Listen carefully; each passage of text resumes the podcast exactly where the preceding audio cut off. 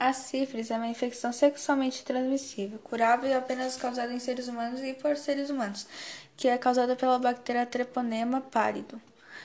Pode apresentar várias manifestações e diferentes estágios, como sífilis primária, secundária, latente e terciária.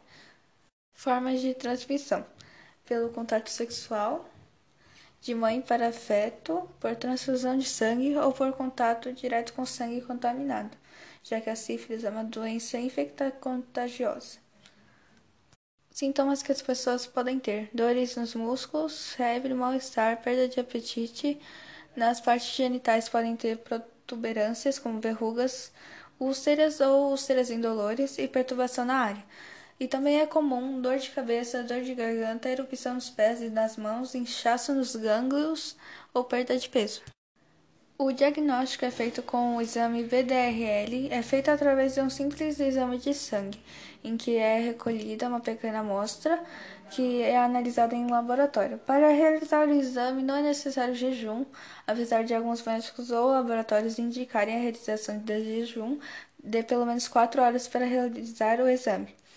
E o exame é utilizado por muitos anos como o diagnóstico de sífilis. É um teste não trepônico que, apesar de ter uma sensibilidade elevada, e pode conter também nos resultados falso positivo, relacionados a vários interferentes. Como a sífilis é tratada?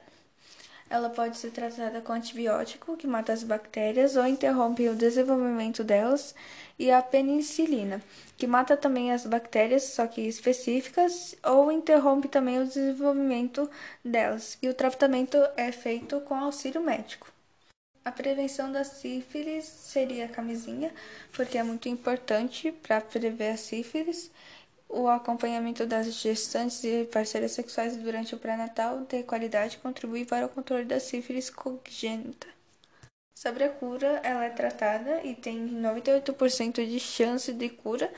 A cura da sífilis pode ser alcançada em apenas uma ou duas semanas de tratamento e quando ela não é tratada de forma correta, pode prolongar por dois anos ou mais.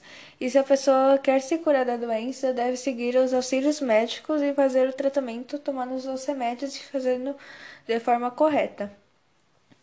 Caso a doença não ser tratada de forma correta, a doença pode retornar com um quadro mais agressivo, acompanhado de complicações graves que incluem cegueira, doença cardíaca, transtornos mentais, paralisia e alguns casos até de morte.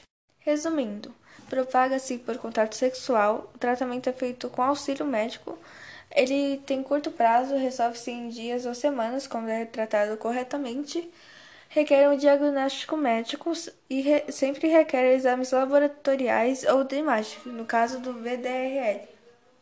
Ela é bem rara, também os casos causados pela sífilis são menos de 150 mil no Brasil e, de acordo com pesquisas e estudos, ela é uma infecção rara, mas, mas que teve um alcance muito maior em 2010. E sobre a bactéria, a Treponema pálido é uma bactéria gram-negativa do grupo das espiroquetas, anaeróbia facultativa e catalase negativa, que possui forma espiral, e é o agente patológico da sífilis e de outras doenças. A sífilis e a Treponema pálido também é conhecida como a variose. Sobre os outros níveis da sífilis, a sífilis secundária ocorre quando as bactérias se espalham do local da infecção por todo o corpo. A latente se caracteriza pela ausência de manifestações clínicas e pode durar de 3 a 20 anos. O diagnóstico só pode ser feito por testes sorológicos. E sobre a sífilis terciária, também conhecida como sífilis tardia, corresponde a uma última fase da infecção pela bactéria Treponema pálido e é uma bactéria não identificada ou não combatida de forma correta nas primeiras fases da infecção permanecendo e se multiplicando pelo corpo e pela corrente sanguínea.